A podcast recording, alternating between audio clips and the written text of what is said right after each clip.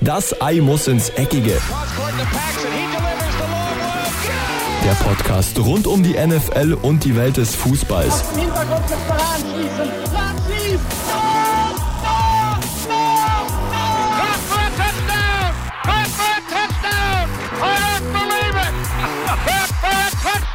Mit Eileen, Luisa, Linus, Alex und Sterzi.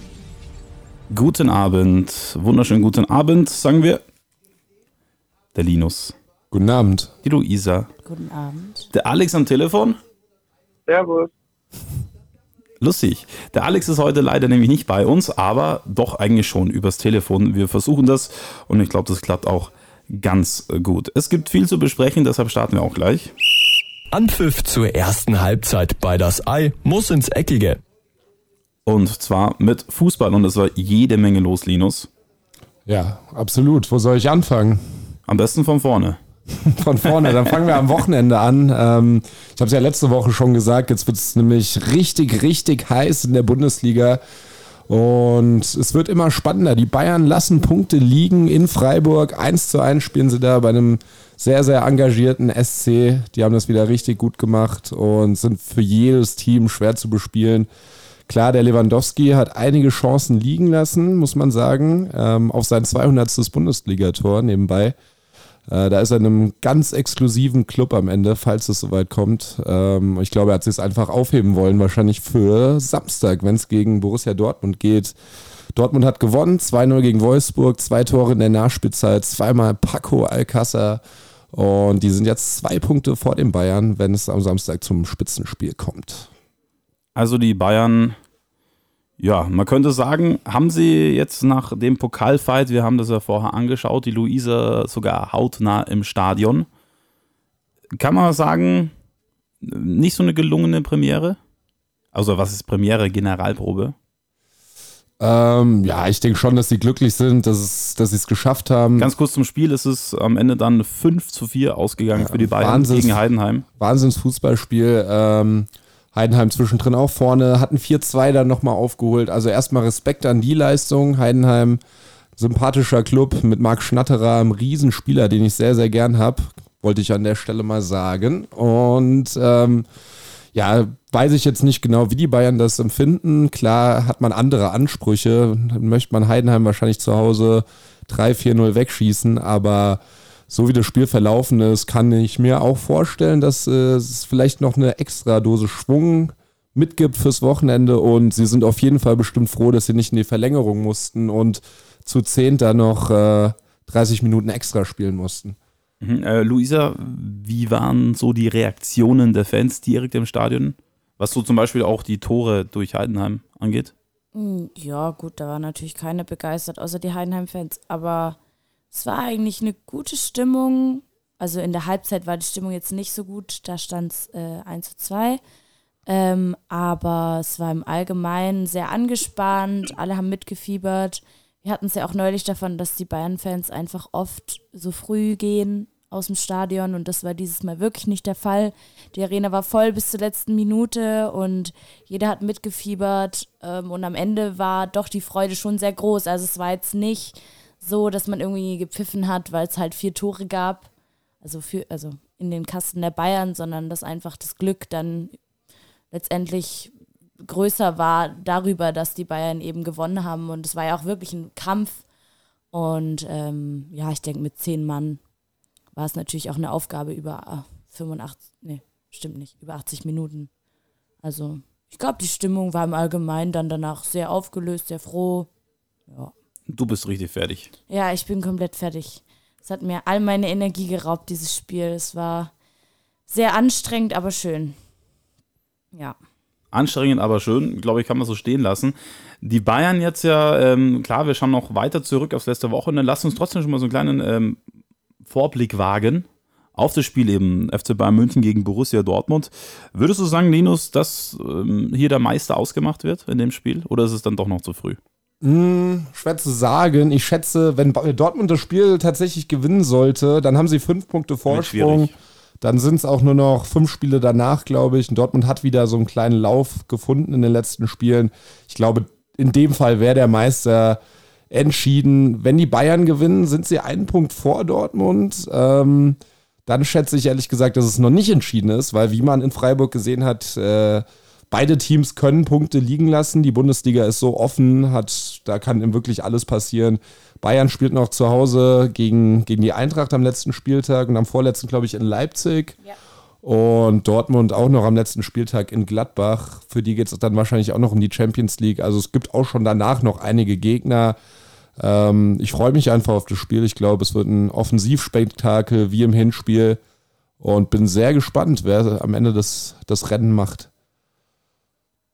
Das Rennen, wenn wir jetzt ein bisschen zurückschauen in der Tabelle auf die ähm, internationalen Plätze, ist auch richtig spannend. Champions League wie auch Euroleague. Lass uns da mal aufs vergangene Wochenende schauen, was war da los? Da war einiges los, wie du schon ansprichst. Wirklich, äh, da kann es in alle Richtungen gehen. Meine Eintracht gewinnt mit 3 zu 0 gegen den VfB Stuttgart und steht damit erstmals, glaube ich, diese Saison auf äh, einem Champions League-Rang, auf Platz 4. Borussia Mönchengladbach überholt und ja, wenn man auf die Saison bis jetzt guckt und vor allem auf die Rückrunde, dann spricht viel für die Eintracht, muss ich sagen. Ähm, spielen zurzeit super Fußball, was Gladbach zum Beispiel nicht tut. Ähm, Gladbach spielt eine sehr, sehr schlechte Rückrunde. Ist ja, haben sich auch jetzt nicht getrennt von Dieter Hacking, also schon, aber auch erst nach der Saison.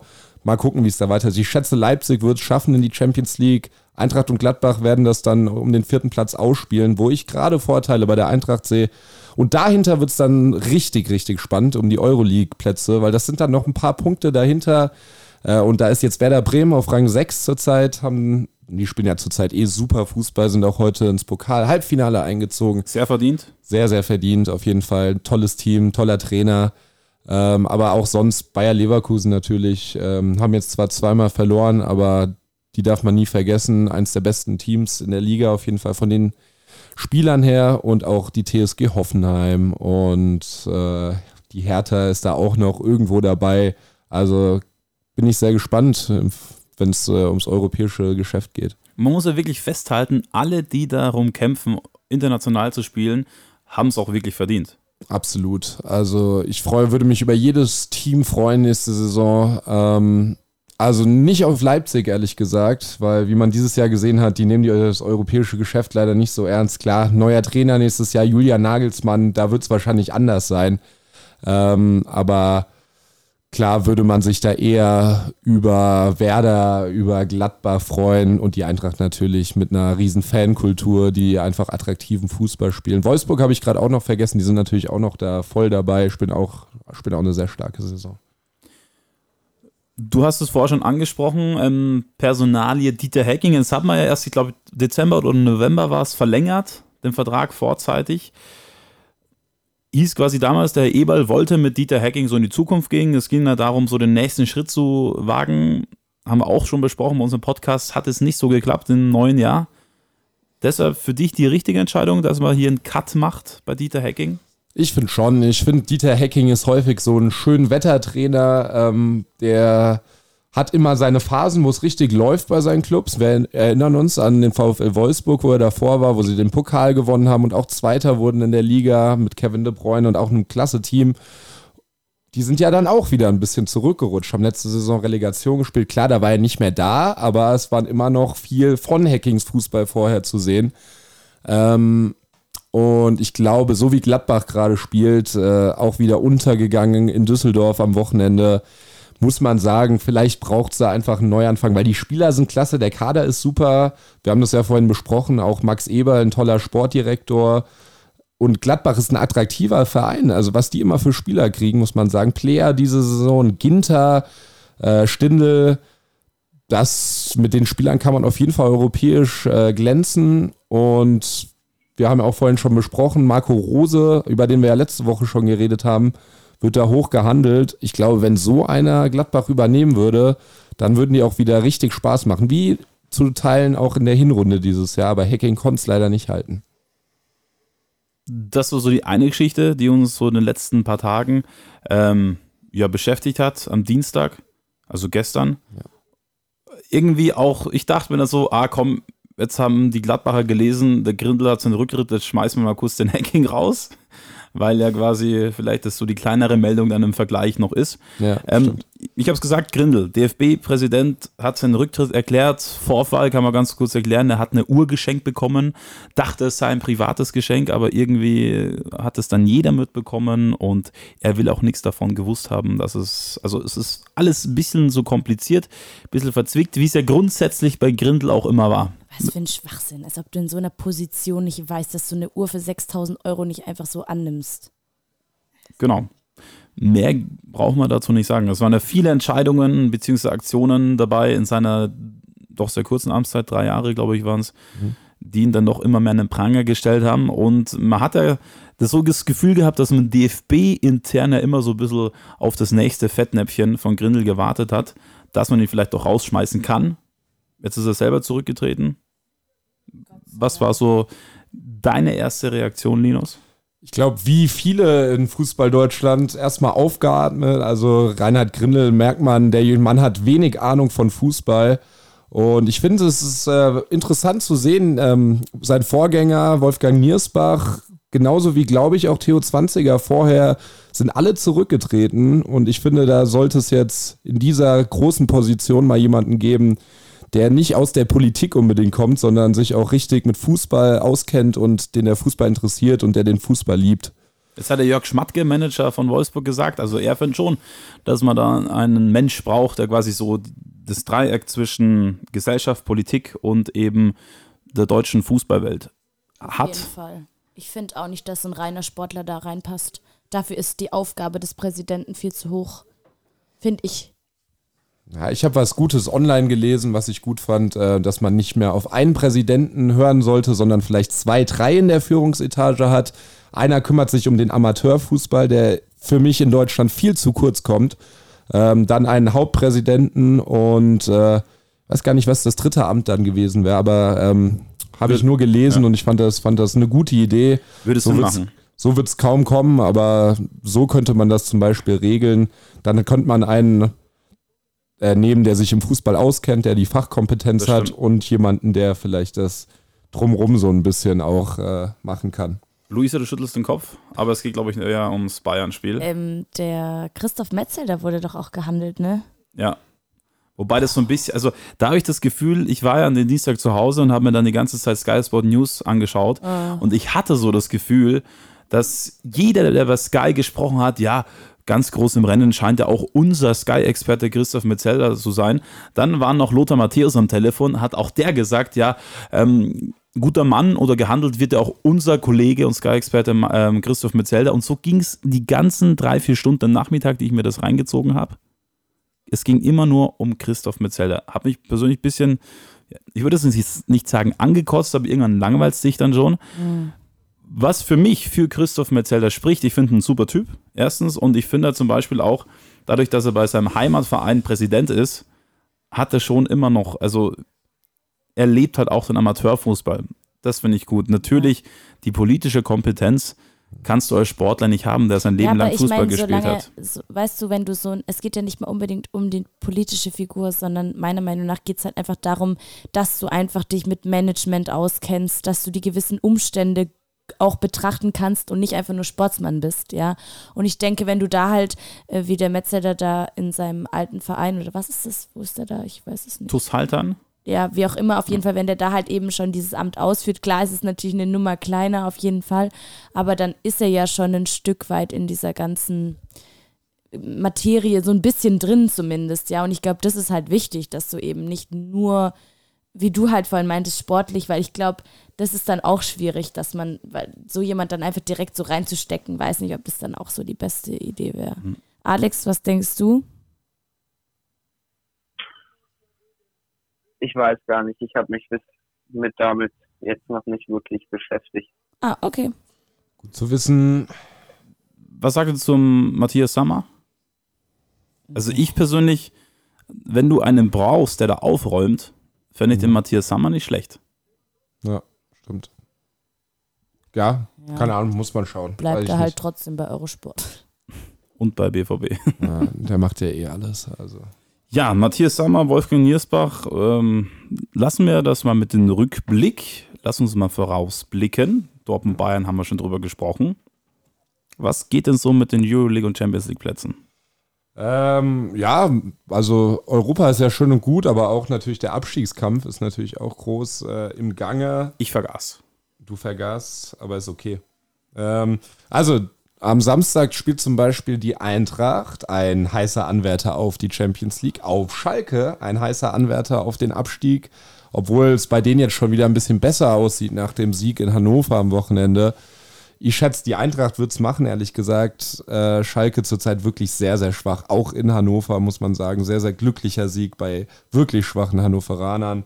Ähm, sehr, sehr interessantes Spiel finde ich am Wochenende Leverkusen gegen Leipzig. Ich habe sie ja letzte Woche schon angekündigt, das Spiel äh, Hoffenheim gegen Leverkusen wird super, solltet ihr euch angucken. Offensivspektakel. 4-1 ist es am Ende ausgegangen und hier sehe ich was ähnliches. Auch wenn Leipzig gerade über die Defensive kommt, die dieses, in dieser Rückrunde, haben, glaube ich, die wenigsten Tore kassiert auf jeden Fall und ähm, es ist häufig nicht die tollsten Fußballspieler, aber ich glaube, in Leverkusen wird das anders, weil Leverkusen wird richtig, richtig angreifen und auch Lücken finden, denke ich. Und dass Leipzig gute Konterspieler hat, wie ein Timo Werner. Und ja, bin mal gespannt, vielleicht spielt der Bruma, der auch schnell ist, mhm. und Emil Forsberg wieder in guter Form da denke ich schon, dass es ein gutes, gutes, gutes Fußballspiel wird. Und dann abends natürlich Bayern Dortmund, haben wir schon drüber geredet. Wolfsburg Hannover, vielleicht auch noch interessant, das ist auch sowas, Euroleague gegen Abstieg, obwohl ich sagen muss, Hannover wahrscheinlich schon so gut wie weg. Also die sehe ich ehrlich gesagt nicht mehr wiederkommen, so wie die auch gerade spielen, auch unter Thomas Doll wurde das nicht besser und Wolfsburg zu Hause, denke ich, macht das auch. Ähm, zuletzt, zu guter Letzt dann noch Stuttgart-Nürnberg, absoluter Abstiegskampf. Ähm, da wird es richtig spannend, weil wenn Stuttgart gewinnt, haben sie dann, glaube ich, ähm, sieben Punkte Vorsprung auf Nürnberg und äh, auf dem direkten Abstiegsplatz. Sollte Nürnberg aber gewinnen, sind sie auch nur noch einen Punkt von der Relegation entfernt. Das hat vor ein paar Wochen, glaube ich, auch keiner geglaubt. So viel zur Bundesliga erstmal. Premier League. Premier League, wenn wir anschauen, schauen wir mal auf den Sonntag. Sonntag war ein wunderbares Spiel. Und zwar Tottenham. Ja klar, äh, Liverpool gegen Tottenham haben wir, glaube ich, auch letzte Woche schon groß angekündigt. Ähm, Und es war groß. Es war ziemlich groß auf jeden Fall. Ich konnte es leider nicht live sehen, weil ich am Stadion war bei der Eintracht. Habe mir dann natürlich die Highlights angeguckt. Ähm, Alex, hast du es geguckt? Hast du dieses wunderschöne Eigentor am Ende gesehen? Ja klar, habe ich es geschaut. Habe ich mir natürlich nicht entgehen lassen. Äh, und Liverpool hat es dann am Ende tatsächlich noch geschafft und äh, den Sieg da geholt zu Hause. Und ich glaube, man hat es auch äh, beim, beim Jubel der Liverpool-Spieler gesehen, äh, was das für eine Befreiung für die war. Also die haben da richtig gejubelt und ich denke, das war enorm wichtig, weil hätten sie da jetzt nur unentschieden gespielt, wäre es, glaube ich, Richtung Meisterschaft schon extrem schwierig geworden. Ja, stimme ich zu. Hat er recht mit dem Jubel? Van Dijk hat, glaube ich, sogar den Ball aus dem Stadion rausgeschossen. Ähm, ja, genau. Und sowas ist sehr, sehr wichtig im Meister, Meisterschaftskampf, weil auch Tottenham Siege. wahrscheinlich noch der schwerste Gegner von Liverpool gewesen jetzt zum Ende. Und dann so ein spätes Tor, da, da werden alle nochmal richtig heiß. War ein glückliches Tor. Äh, großer Fehler von Loris und Tobi Alderweireld, der dann am Ende auch als Eigentorschütze in die Statistik eingeht. Ich Wobei, das Ei dürfen sie sich teilen, Loris. Das, das Ei dürfen sie sich teilen, die beiden. Und naja, ja. also ich, ich finde, Alderweireld konnte da nicht mehr nicht mehr arg viel machen, wenn du da so nah am Tor schon bist. Irgendwie. er kann ihn schon wegkratzen. Einer muss hingehen, das ist keine Frage. Ja, schwierig zu sagen, ist auch egal. Ähm, aber trotzdem wird es schwer für Liverpool, denke ich, weil so wie City gerade spielt, haben auch heute wieder gewonnen. Ähm, ja gut, zu Hause 2-0 gegen Cardiff. City. Du weißt, was ich meine, oder? Also City zurzeit ziemlich, ziemlich unschlagbar da, da müssen sie halt auf einen Ausrutscher hoffen. Ähm, das war jetzt in der Rückrunde diese eine Phase, wo sie dann zweimal unentschieden gegen Leicester und West Ham, glaube ich, gespielt haben, diesen Fünf-Punkte-Vorsprung verspielt haben. Das holt sie jetzt so ein bisschen ein. Ähm, gut, vielleicht spielt City nochmal unentschieden. Die haben, glaube ich, auch noch Tottenham vor sich und vielleicht sogar und Chelsea. Man und, Man, Man Manchester United. Man United noch. Ähm, also es kann schon passieren. Und Liverpool muss halt muss halt jedes Spiel gewinnen. Ich habe am Sonntag das Spiel Tottenham äh, bzw. Liverpool gegen Tottenham als neutraler Fan oder neutraler Fußballbeobachter angeschaut. Und ich habe mich wirklich dann ja so ein bisschen nicht geschämt, aber ich fand es so traurig für Tottenham. Sie hatten ja doch wirklich super Chancen in der zweiten Halbzeit. Und Deli Alli diese riesen Chance dann nochmal ähm, kurz bevor dann Liverpool dann quasi einen Siegtreffer erzielt. Also ich habe auch mit Jonas, ein Kommilitone von uns, er hat sich das Spiel nicht angeschaut, weil er im Zug saß, ist aber absoluter Tottenham-Fan und wir haben uns dann in der Vorlesung das Spiel nochmal angeschaut und er hat sich so geärgert. Der tat mir auch so leid. Aber ich habe mich für den Alex gefreut. Das ist schön. Gell? Ja. Und äh, was ja heute noch war, endlich nach ja, gefühlt ein paar Jahren hat Tottenham sein neues Stadion einweihen können. Ja. Erstes Spiel. Und wie ist es ausgegangen? Erstes Spiel von der 2-0 haben sie Ja, gewonnen gegen Crystal Palace. Ähm, muss kurz sagen, erstes Spiel von der ersten Mannschaft. Ich glaube, die Ja. Junioren haben schon gespielt und dann war doch sogar dieses Legendenspiel noch letzte Woche. Äh, ja, endlich, muss man sagen. Ähm, jetzt, wie lange haben sie jetzt in Wembley gespielt? Zwei Jahre mindestens, oder? Gut, aber es ist ein sehr, sehr hübsches Stadion mit einem Gockel auf dem Dach. Ähm, Äh, Ich finde es Wahnsinn. Also schaut echt cool aus. ja, wird auf jeden Fall die Londoner Stadion-Skyline äh, noch ein bisschen aufschönern und äh, haben sie auch verdient, mit dem, mit dem Fußball, den sie spielen in den letzten Jahren, jetzt auch vor einer großen Kulisse spielen zu dürfen. Der Fußball bei Das Ei muss ins Eckige mit Linus Urich. Und Klaus Allofs, der gerade hier im Sportschau-Club sitzt. Was macht er eigentlich gerade im Moment? Ich glaube gar nichts zurzeit. Im Sportschau-Club im Moment. Genau, der ist jetzt Experte und darf mit Alexander Bommes da über was aus, keine Ahnung, über was die Und reden. ich glaube, Matthias Sammer serviert den Kaffee. Ich glaube auch. Ja. Und Olli Kahn macht Werbung im Hintergrund. Für irgendwas. Tipico. Ja, genau. Wunderbar. Einwandfrei. Das Ei muss ins Eckige, geht in die Halbzeitpause. Und da gehen wir immer abseits des Blattes, aber Lu Luisa hat vorher schon gesagt, es gibt so wenig, aber selbst das wenige, das haben wir. Ja, meine Lieben, also ich habe ähm, natürlich die Big News von Marco Reus und seiner Scarlett. Die haben ja ihr Baby bekommen. Ähm, und zwar in der Nacht von Samstag auf Sonntag nach dem 2-0-Sieg von Dortmund gegen Wolfsburg. Und da lief an dem Tag wirklich alles rund. Ähm, die ganzen Beteiligten sind natürlich auch überglücklich, dass es jetzt so schnell ging. Man weiß ja nie, wie lange das dann dauert bei so einem Baby, bis es dann mal da ist. Und deswegen ist der Reus bis jetzt, soweit ich weiß, zumindest fit, dann auch gegen Bayern am Samstag. Ich finde ja, die erste Halbzeit hätte er auf jeden Fall noch spielen können. Oder? Ja, auf jeden Fall. Nein, finde ich stark, dass sie ihn da entlassen. Und ähm, ja, ich kenne aber auch wirklich wenige Vereine, wo das nicht passiert, dass der Spieler nicht gehen darf zu seiner Frau oder so dann in den Kreissaal. Aber nee, finde ich wirklich schön. Und ähm, ja, ansonsten war wirklich so gut wie nichts los. Deswegen will ich euch auch gar nicht nerven mit irgendwelchen inter- uninteressanten Geschichten. Ähm, ich denke, da gebe ich lieber ab ähm, an das Basketballteam von euch. Oder nicht? Wieso Doch, auf jeden Fall. geguckt? Doch, doch, doch. Wir schauen immer ein bisschen schief. Check ich nicht. Ja, also das war's schon wieder. Ja, Basketball hat sich ja wenig getan, Alex, tatsächlich. In der Tabelle. Ich dachte, wir reden über den Nee, Bachelor. Nicht so wichtig. Über den Bachelor. Stimmt, der Bachelor ist jetzt bei The The Zone Zone. Experte, ja. Welche Kompetenz bringt er damit? Gute, also so, okay, wirklich, wirklich. kriegt sehr, sehr positives Ich hab nur die Feedback. Schlagzeile Man muss gelesen. kurz sagen, ähm, ich glaube André Mangold oder so heißt er, ähm, spielt auch erste Liga oder hat erste Liga Basketball gespielt. Ja, ja, es ist ein, also es ist wirklich ein er Profi-Basketballer gewesen. Ich kann gleich mal nachschauen, aber er ist auf jeden Fall nicht einer, den sie jetzt nur wegen dem Bachelor da geholt haben. Und ich habe auch mal reingehört gestern ähm, mit meinem kleinen Basketball-Fachwissen und also er klingt auf jeden Fall sehr gut und kriegt auch online gutes Feedback und wir wissen ja, diese ganzen Online-Leute, Ja, die gehen dann eher so, äh, warum habt ihr jetzt den Bachelor geholt? Also ähm, aber fand ich interessant. Ich habe den da gestern gesehen. Äh, ich kenne den ja auch nur von Fotos und da hat er sich dann angekündigt. Aber The Zone ist ja auch ähm, ist ja kein Spaßverein, ne? Also die würden den, glaube ich, auch nicht holen, wenn er da die nötige Fachkompetenz mitbringen würde. War nicht mal Per Mertesacker und Skodan Mustafi Experten?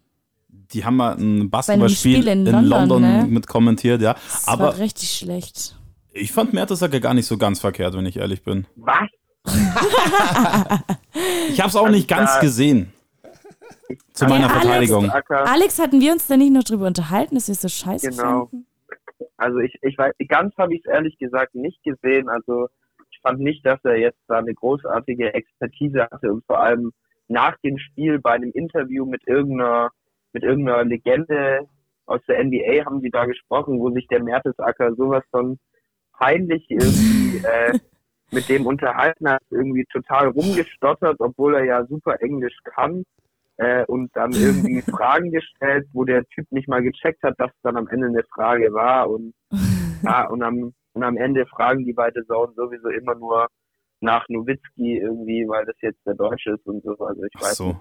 Ah, okay. Ich-. Ich war nicht so überzeugt. Also die. Interviews habe ich nicht gehört. Ich fand nur beim Spiel fand ich das eigentlich teilweise nicht ganz unangenehm. Also die waren halt nicht Aber aufdringlich. der Alex Schlüter ist auch ganz gut darin, irgendwie seine Experten dann einzusetzen, wenn es passt. Mhm. Ja, stimmt. Also haben wir bei der Zone jetzt einen unglaublichen NBA-Experten, halten wir das mal fest. Und ein Rosenkavalier natürlich. Ja, der kann auch die Rosen verteilen. April, 13. April geht's los mit den NBA Playoffs. Yeah. Am 10. April endet die Saison, 13. April geht's los mit den Playoffs und, Und da am machen 14. wir April 14. April. kommt die neue Staffel Game of Thrones raus. Ah, also jetzt noch alle Oh, nein. Folgen nochmal suchten, damit man auch weiß, was da so zur finalen Staffel los ist. Ja, so viel zur NBA. Mehr war eben auch nicht. Wie gesagt, wir warten auf den 13. April. Da werde ich dann das Wochenende durchsuchten mit NBA Playoffs schauen. Ist es nicht irgendwann dieses WrestleMania? WrestleMania ist ja Am Sonntag, am oder? Sonntag. Sonntag auf Montag. Sonntag auf Montag. Ihr guckt zusammen, Eileen und du, Simon, habe ich schon gehört. Wir hatten mal drüber gequatscht, aber so finalisiert wurde das noch nicht. Aber warum nicht? Ja. WrestleMania. Ich, ich finde das eine geile Show. Ich auch. Das macht ich Spaß zu auch. schauen. Gronkowski wird mit Sicherheit mit dabei sein. Kann schon sein. Sind einige Stars sind zu erwarten auf jeden Fall. 70.000 Leute in New York im East. Ist es im MetLife Stadium? Oder nee, das ist glaube ich New, New Jersey sogar. Da, oder wo spielen die Jets? New York Jets? In New York. Ja, gut, dann haben wir das Äh, auch. Nee. Ich, ich glaube, Linus hatte schon recht. Spielen in Ich glaub, Jersey? die sind- Okay. Ich glaube schon. In dem Stadion ist es auf jeden Fall und ich werde es mir auch angucken auf jeden Fall. Genau. Wunderbar. Wir könnten ja auch zusammen gucken, Linus. Ich bin nicht da. Ich guck's zu Hause. Na dann, wenn du meinst. Anpfiff zur zweiten Halbzeit bei Das Ei muss ins Eckige. Und da haben wir deshalb unseren Alex heute mit am Start, wie natürlich jedes Mal, nur heute ein bisschen verhindert. Deshalb ist er mit am Telefon dabei. Und wir wollen natürlich schauen, was so passiert in der NFL. Alex, nur mal formhalber die Frage, gab es in Sachen Trades was Spannendes? Trades und Free Agent Signings, was Spannendes. Ähm, was Größeres habe ich jetzt gerade ehrlich gesagt nicht im Kopf, au- außer jetzt paar, paar kleine Sachen, nicht wirklich Genau. nennenswertes, aber Mir wenn noch genauso. was passiert, halten wir euch natürlich auf dem Laufenden. Genau, mir geht's genauso. Ich wollte nur mal bei unserem Fachexperten nachfragen, ob dem auch nichts entgangen ist. Ob mir nichts entgangen ist. Deshalb lass uns weitermachen mit unserer ähm, ja, kleinen Rubrik, die wir so ein bisschen gestartet haben. Wir schauen uns die Draft Class 2019 an. Hatten da letzten Woche schon über die Top, unsere Top 5 der Quarterbacks gesprochen. Heute lass uns Ja. mal über unsere Top 5 ähm, der Tight Ends reden die ja auch jetzt in Sachen, sag ich mal, mit Rob Gronkowski, da verlässt ein Top-Tight End die Liga. Da bräuchten wir natürlich schon wieder was Schönes Neues. Ja, du sprichst es an, Gronkowski raus. Äh, zum Beispiel die Patriots natürlich jetzt äh, sehr interessiert an einem neuen Tight End und ähm, ja, wir haben ja mal uns ein bisschen informiert über die Tight Ends, ähm, die diese Saison da am meisten Furore gemacht haben, sage ich mal. Äh, und die zwei, über die man als erstes sprechen muss, sind TJ Hawkinson und Noah Fant, äh, die interessanterweise beide bei Iowa spielen. Iowa ja so ein bisschen bekannt dafür, ähm, immer ziemlich gute Tight Ends auszubilden. Und die zwei ja sind zwei super Prospects, eigentlich kaum Schwächen. Ähm, genau das, was du von einem modernen äh, NFL Tight End willst, also super athletisch, ähm, haben beide eine sehr gute Größe und Gewicht. Und ja, ich bin gespannt, äh, wer von den beiden dann als erstes gedraftet wird. Die meisten Experten tendieren da ein bisschen zu TJ Hawkinson, aber ich könnte mir auch vorstellen, dass ein Team einfach äh, sich in Noah Fan verliebt und vielleicht der dann davor gedraftet wird. Aber ich glaube, es wäre echt das erste Mal, dass zwei, zwei Titans von der gleichen Uni ähm, in der ersten Runde gedraftet werden. Beide nehmen sich ja athletisch und körperlich wenig. Man sagt, dass tatsächlich ähm, der Fenton der bisschen schnellere ist, aber ich glaube, da geht es um Nuancen, das ist da. Es liegt dann auch nicht immer an den ähm, Rookie, Alex, du kannst mich gerne korrigieren, sondern auch natürlich am, am Gameset des jeweiligen Teams. Auf jeden Fall, da gebe ich dir vollkommen recht. Ja, wenn du zum, zum Team kommst äh, mit einem ganz schlechten Quarterback, äh, der dich nicht bedienen kann, äh, hast du es natürlich grundsätzlich schon mal schwerer. Wenn du es zum Beispiel natürlich bei den Patriots landest, irgendwie? Ja, also äh, an Stelle 32 bei den Patriots werden diese beiden Nichts. meiner Meinung nach nicht mehr da sein. Ich denke, davon kann man ausgehen. Ähm, wer weiß, vielleicht äh, hat Belichick Bock und äh, tradet sogar hoch, äh, um seinen neuen Gronkowski zu finden, was ich mir ehrlich gesagt nicht vorstellen kann. Aber ja, gibt ja noch andere interessante Titans im Draft, die an Stelle 32 dann noch verfügbar sein könnten. Zum Beispiel Irv Smith Jr.? Ja, auf jeden Fall. Ich glaube, äh, der ist ein Prospect, der gerade in dem Bereich, wo die Patriots draften, äh, noch am Board sein könnte. Äh, Irv Smith Jr. von Alabama ähm, hat da ja schon ziemlich viel Erfahrung gesammelt. Ich glaube, wenn du von von Alabama kommst, dann bist du super gecoacht. Ähm, glaube, das ist auch was, äh, wo Bill Belichick äh, Wert drauf legt. Und für mich auch äh, ein ziemlich guter Talent, habe ich äh, auch öfters live spielen gesehen letzte Saison, hat mir gut gefallen, der Mann. Und ja, ich könnte mir schon vorstellen, dass die Patriots da zuschlagen. Absolut. Ist, ich habe ich hab es gerade eben nochmal nachgeschaut, tatsächlich der kleinste Tight End im Draft dieses Jahr. Mit 6 Ja, das ist so ein bisschen das, das, das sein Manko, dass jetzt ein Tight End äh, nicht ganz so groß ist. Aber ja, mittlerweile, wenn ein Quarterback, ähm, ich weiß nicht, wie Kyler Murray nicht mal mehr ganz 1,80 ist, wer weiß, vielleicht drücken die auch bei den Titans dann ein Auge zu. Ist sicherlich auch nicht der Titan, der wie Gronkowski da sonderlich äh, gut blocken können wird. Das ist schon eher der Catching Titan. Kommt gern durch die Mitte, habe ich hier gelesen. Schön in den Slot. Ja. Ja, gut, ich sage mal so, für Brady ist es wurscht, wo die hinlaufen. Tom Brady ist jemand, der findet die überall. Und wenn es außerhalb des Stadions an der Frittenbude ist. Also auch da wirft er die Pille hin. Nee, so weit kommt er nicht. Hat er sogar versucht vor kurzem. Aber gut. Also aus dem Stadion rauszuwerfen. Ja, genau. Linus ist mal wieder besser informiert. Ab, apropos Tom Brady, ich muss kurz auch, ähm, abschweifen. Ja. Denn gestern bei Markus Lanz war Giselle Bündchen abends zu Gast und hat über ihren ähm, die hat irgend so eine Initiative für Rettet den Regenwald, glaube ich. Wollte Brady nicht sogar mitkommen? Das ja. hieß mal, dass ja, er. Was, was hieß, Markus Lanz hat gesagt, ja, ähm, Ende, Ende Januar kommt ähm, Giselle Bündchen zu uns und die bringt Tom Brady mit. Nein, nein, nein, nein. Doch, doch, doch. Ja, ja. ja. Und dann hat jeder gesagt, genau, Markus Lanz, du hast sehr dir, viel Football-Fachwissen, weil Tom Brady bestimmt Ende Januar der, nach Deutschland kommt. Der, der Coach Izuma hat den beim ähm, Media Day vom Super Bowl interviewt und hat ihn darauf angesprochen. Er meinte, ja, meine Frau fliegt jetzt nach Deutschland bald und ich überlege noch mitzukommen. Also ich glaube, so ganz aus, aus dem Nichts gezogen war das nicht. Wollte jetzt nur wissen, ob er gestern auch dabei war, vielleicht im Publikum in Hamburg. Weise war Coach Izume ja selber schon beim Land, habe ich mal gesehen. Ja, das spricht ja nichts gegen den Lanz grundsätzlich. Na, okay. Nein, aber es ging ja nur darum, dass Lanz damals in seiner Sendung, ich glaube, das war Anfang Januar oder Ende Dezember, gesagt hat, Ach so, jetzt äh, Giselle Bündchen kommt noch Ende Januar und da kommt, sie hat uns versprochen, dass sie schaut, dass Tom Brady auch mitkommt und jeder, der so ein bisschen im Football natürlich drin ist, hat sich gedacht, hm, die Patriots sind ja doch ambitioniert daran, dass sie Ende Januar, Ende Januar noch mit dabei sind. Deshalb fand ich es persönlich ganz lustig, gestern eben nur Giselle Bündchen da zu sehen. Aber das war schon, das ist ja schon eine Live-Show, ne? Also es war schon gestern, dass sie da war, oder?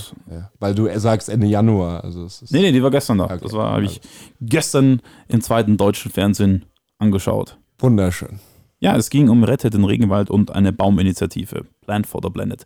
Ja, wir sind weiterhin bei den Tight Ends der Draft Class ähm, 2019 in der NFL. Haben uns gerade eben noch mit Irv Smith Jr. beschäftigt, der möglicherweise ja bei den ähm, New England Patriots landen könnte.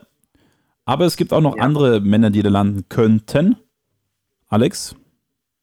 Mm, Okay, an Stelle 32 vielleicht nicht. Äh, Ich würde sagen, nach Irv Smith kommt auch so ein kleiner Drop-off, wie man so schön sagt, äh, Mhm. weil die Prospects da nicht mehr nicht mehr ganz so gut sind äh, wie die drei, wie die drei, die da wirklich ähm, ihre Positionsgruppe anführen. Ähm, ein paar, die ich mir noch aufgeschrieben habe, sind äh, Jace Sternberger von Texas A&M oder auch äh, Caden Smith von von Stanford, aber ich glaube, äh, bei denen schauen wir eher Richtung Runden drei und Runden vier. Also wirklich die, die drei interessanten waren die Herren aus Iowa und Alabama.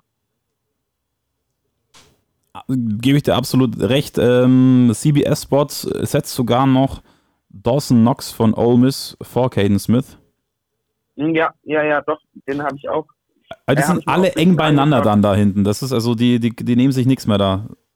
Sind alle eng beieinander. Den Dawson Knox von Ole Miss habe ich jetzt äh, rausgelassen, weil ich einfach äh, dachte, dass er einfach den Vorteil hatte, noch zwei richtig gute Wide Receiver neben sich zu haben, die da äh, viel, viele Defensive Backs äh, beziehungsweise die, äh, wie sagt man, die das, die halt äh, gut bewacht wurden von den Defensive Backs, was für für ihn dann glaube ich bisschen Räume geöffnet hat.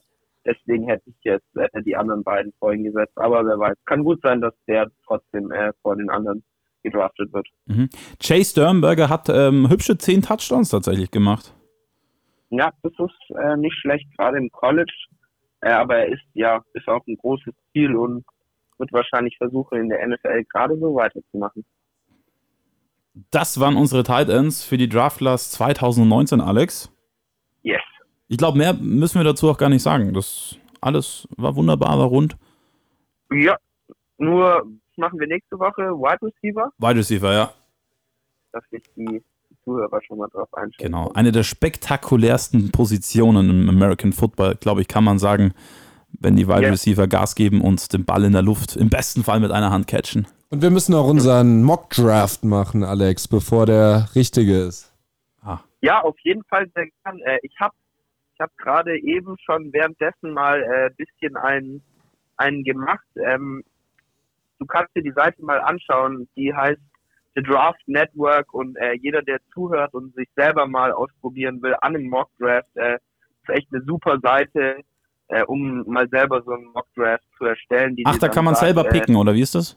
Genau, da kannst du selber picken, äh, äh, Pick für Pick, äh, kannst auch einstellen, wie viele Runden du das machen willst und ähm, na, du hast dann, ähm, das Layout ist dann so, dass die dir so eine ihre Liste von den Top Prospects sagen, wie sie das einschätzen äh, und dann steht immer noch beim Team dabei, was das Team gerade braucht, also zum Beispiel Quarterback, Edge, Wide Receiver und Tight End.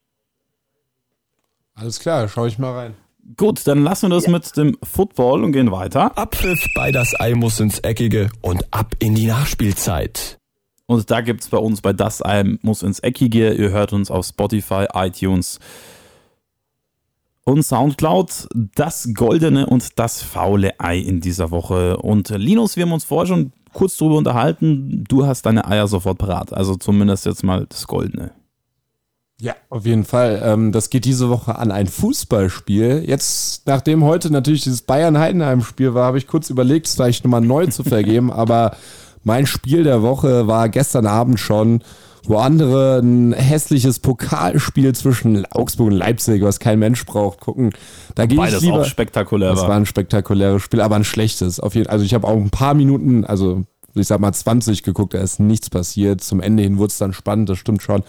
Ähm, aber ich gehe ins sonnige Spanien, da hat gestern Villarreal gegen den FC Barcelona gespielt und was für ein Fußballspiel. Barca als großer Favorit äh, geht relativ früh 2 zu 0 in Führung, ganz starker Malcolm gestern. Er ist ja auch noch ein junger, ein Riesentalent. Ähm, aber Villarreal hat so gut gespielt und hat auch so ein starkes Team. Es war mir ja gar nicht so klar, ehrlich gesagt. Äh, die haben so einen ganz jungen, 19 Jahre, glaube ich, Samu heißt er, der hat, der hat die Abwehr da von Barca durcheinandergewirbelt. Äh, sind zurückgekommen, haben 4 zu 2 geführt, dann sogar in der zweiten Halbzeit. Santi Casola, Carlos Bacca, alle richtig stark gespielt.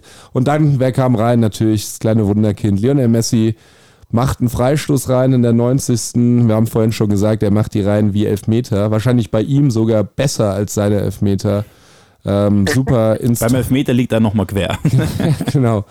Ähm, ins Torwart-Eck geschossen, wo du beim Freistoß eigentlich als Torwart immer schlecht aussiehst, in dem Fall aber nicht, weil du nichts machen kannst. Ähm, Wobei er auch schlechte Sicht hatte, der Torhüter, muss man sagen. schlechte Sicht und aber genial gegen den Innenpfosten. Besser kannst du den eigentlich nicht schießen. Und dann in der 94. Luis Suarez auch mit einem Weltklasse-Tor noch zum 4 zu 4. Also da war alles drin gestern. Da habe ich gestern schon gedacht, das verdient auf jeden Fall das goldene Ei diese Woche. Man muss sagen, wirklich Weltklasse-Tor. Ecke äh, und dann ein Dropkick. Ecke Messi, Ball fliegt raus, also Villarreal klärt ihn ein bisschen genau Dropkick. Ich dachte, oh, der nimmt ihn zu früh, der wird ihn jetzt übers Tor hauen, aber ist halt Luis Suarez perfekt. Dropkick perfekt rechts unten rein. Der Ball ist richtig schön kurze geradeaus ja. ins rechte Eck. Kurze Genau. Eck geflogen. 4-4 ist es ausgegangen. 4-4. Das goldene Ei der Woche, Alex. Ja, äh, mein goldenes Ei der Woche gebe ich an Tobi Alderweireld, der da unglücklicherweise das Eigentor gemacht hat. Ah, schade. Wofür er jetzt vielleicht nicht so viel konnte, aber einfach ähm, wegen dem Fakt, äh, dass Liverpool mit Ex-Southampton-Spieler schon oft äh, gute Erfahrungen gemacht hat. Und sogar wenn sie nicht im eigenen Team sind, äh, schießen sie die Tore für uns und halten die Meisterschaftshoffnungen am Leben. Southampton auch der, der nächste Gegner von Liverpool, ne? Ja, richtig. Am Freitag spielen die sogar schon. Luisa. Ich habe genauso wie Linus mir überlegt, ob ich mein goldenes Ei doch dem Robert Glatzel gebe von äh, 1. FC Heidenheim, weil er einfach so stark war heute. Dreierpack, ne? Ja, ähm, aber und vor allem nur drei Schüsse aufs Tor insgesamt. Ne? Drei Tore. Aber ähm, mein goldenes Ei geht an Roger Federer, der am Sonntag sein 101. Ähm, ATP Final gewonnen hat oder ähm, äh, ja, Turnier. Sag, Turnier sagt man wahrscheinlich eher anstatt Final. Ähm, und ähm, einfach so eine starke Persönlichkeit und bevor er anfängt, irgendwie über sich zu reden, redet er erst wirklich fünf Minuten über seinen Gegner und lobt ihn und also wirklich einfach so ein genialer Typ und ich würde mir einfach wünschen, dass der für immer weiterspielt und nie aufhört und uns immer mit seinem wunderschönen Tennis beehrt. Also einfach so ein genialer Typ. Und ich musste auch so lachen, weil ähm, für die Leute, die es nicht wissen, der Roger Federer hat zweimal eineiige Zwinge, Zwillinge bekommen, also seine Frau. Ähm, jeweils Milka. zweimal, also einmal zwei Jungs, einmal zwei Mädels, aber die Mädels waren zuerst. Und den hat er dann gedankt. Und ich kann mich noch ganz genau daran erinnern, als die Jungs gerade frisch geboren waren. Ich glaube, das war dann Wimbledon. Und da hat man die zwei Mädels gesehen, die halt so ein bisschen älter waren. Ich sage jetzt mal so fünf oder so. Ich, also ich würde jetzt wirklich lügen, wenn ich die genaue Alterszahl sage, aber ich sage jetzt ungefähr. Und diese kleinen Jungs und die sind so groß geworden und daran bemerkt man überhaupt, wie sehr er einfach einen begleitet auch irgendwie. Und ähm, ja, also es ist einfach so cooler Typ. Feier ich. Der Beste. Ich muss als Außenstehender sagen, war ich am Tennis, also wenn ich ein Tennisspiel sehe, weiß ich, um was es geht. Aber ich würde jetzt nicht behaupten, dass ich absoluter Tennis-Crack bin. Und ich finde, man sieht bei Roger Federer, dass er wirklich einfach schönes Tennis spielt. Also wirklich schön. Federer spielt auf jeden Fall das schönste Tennis. Deswegen ist er auch so beliebt, ähm, weil Djokovic kommt mehr über die Athletik und über die Ausdauer. Nadal viel über die Schnelligkeit. Ähm, aber die Ja, schönsten. und, und weil Federer halt auch mit Nadal, der halt auf dem Platz nicht so die, der kommt auf dem Platz nicht so sympathisch rüber, ist aber neben dem Platz ein total sympathischer Kerl. Der Djokovic, ich glaube, ist, ist, ist glaube schon ein leicht arroganter Typ, trotzdem sympathisch, ja, aber schon, glaube auch leicht arrogant angehaucht. Und der, der Federer kommt halt einfach an, so mit seiner Art und so und ja. Ja, und da gibt es leider auch in dieser Next Gen noch nicht so viele, die ich sehe. Also vom Spiel her äh, von Federer, vielleicht wird es irgendwann mal wieder einen geben, aber Schon ähm, wieder ein Goat. von der Sympathie her, da kommt ein, kommt ein Zverev zum Beispiel oder ein Zipazos, kommen die, die kommen. Ach, Team geht sogar noch klar. Wen ich sehr sympathisch finde, ist Francis Tiafo, ein Amerikaner, könnt ihr euch mal angucken, aber der wird nicht so gut spielen wie Federer, das ist klar. Mein goldenes Ei der Woche geht an Rainer Grindel.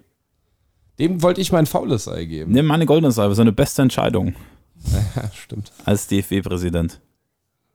Ja, ist auch sehr kurz. Das faule Ei der Woche, Linus? Gebe ich an Grindel für die letzten drei Jahre.